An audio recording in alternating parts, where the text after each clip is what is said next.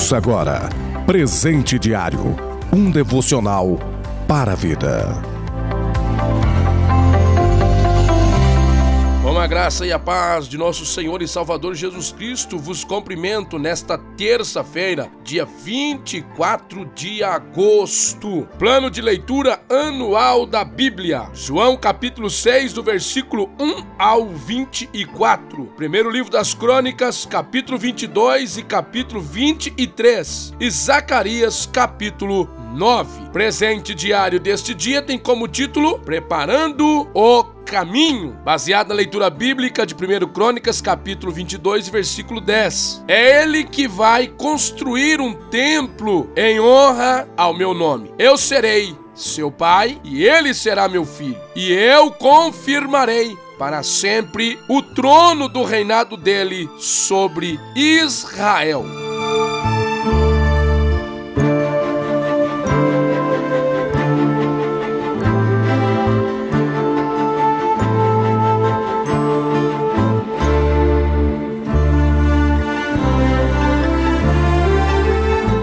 Estamos diante de uma palavra, ou melhor, de um acontecimento na vida de Davi, o rei de Israel, o homem segundo o coração de Deus. Um dia ele recebe um não da parte do Senhor. Davi assenta em seu coração um desejo de construir um templo para o Senhor. Porém, ele tem como resposta que não seria ele que iria construir esse templo, pois as suas mãos havia derramado muito sangue. E por isso, Deus não aceita que Davi edifica para ele um templo. Mas Deus diz: será o seu filho que há de edificar. Deus disse a Davi que ele não construiria o templo. Antes, essa tarefa seria deixada a seu filho Salomão. O que eu admiro na vida de Davi é que graciosamente ele aceitou essa resposta, apesar de ser negativa da parte de Deus. Ele não foi um homem que ficou com ciúmes pelo fato de seu filho ter a honra de construir o templo de Deus. Em vez disso, Davi toma uma atitude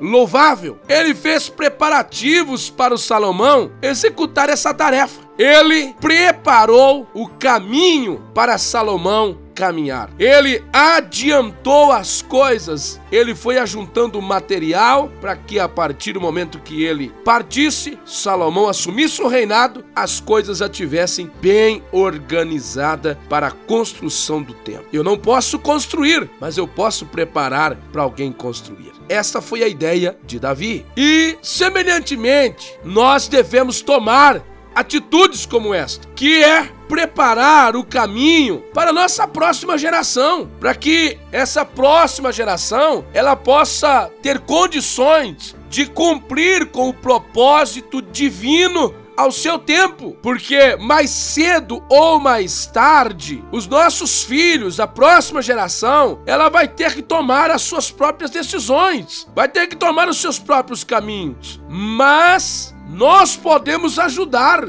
dando-lhes as ferramentas e os materiais necessários para uma boa tomada de decisão diante do Senhor. Como nós podemos fazer isso? Mostrando-lhes como eles devem orar, como eles devem estudar a preciosa palavra de Deus, como devem temer a Deus, mostrando a diferença entre o certo e o errado e a importância do envolvimento dessa próxima geração com a obra de Deus. Pense nisso, você como um pai, como uma mãe, como um educador, como um líder, nós precisamos preocupar com a próxima geração, assim como Davi se preocupou com a geração de Salomão, fazendo de tudo para que eles pudessem edificar um templo ao Senhor, aonde o nome do Senhor seria louvado, aonde o nome do Senhor seria engrandecido no meio de Israel. Que Deus abençoe e que nós sejamos também preparadores do caminho para a próxima geração que está vindo aí e vai glorificar o nome do Senhor, se depender de mim e depender de você, porque nós iremos fazer a nossa parte. Deus abençoe e tenha um ótimo dia. Você ouviu Presente Diário, uma realização da obra de Deus em Curitiba.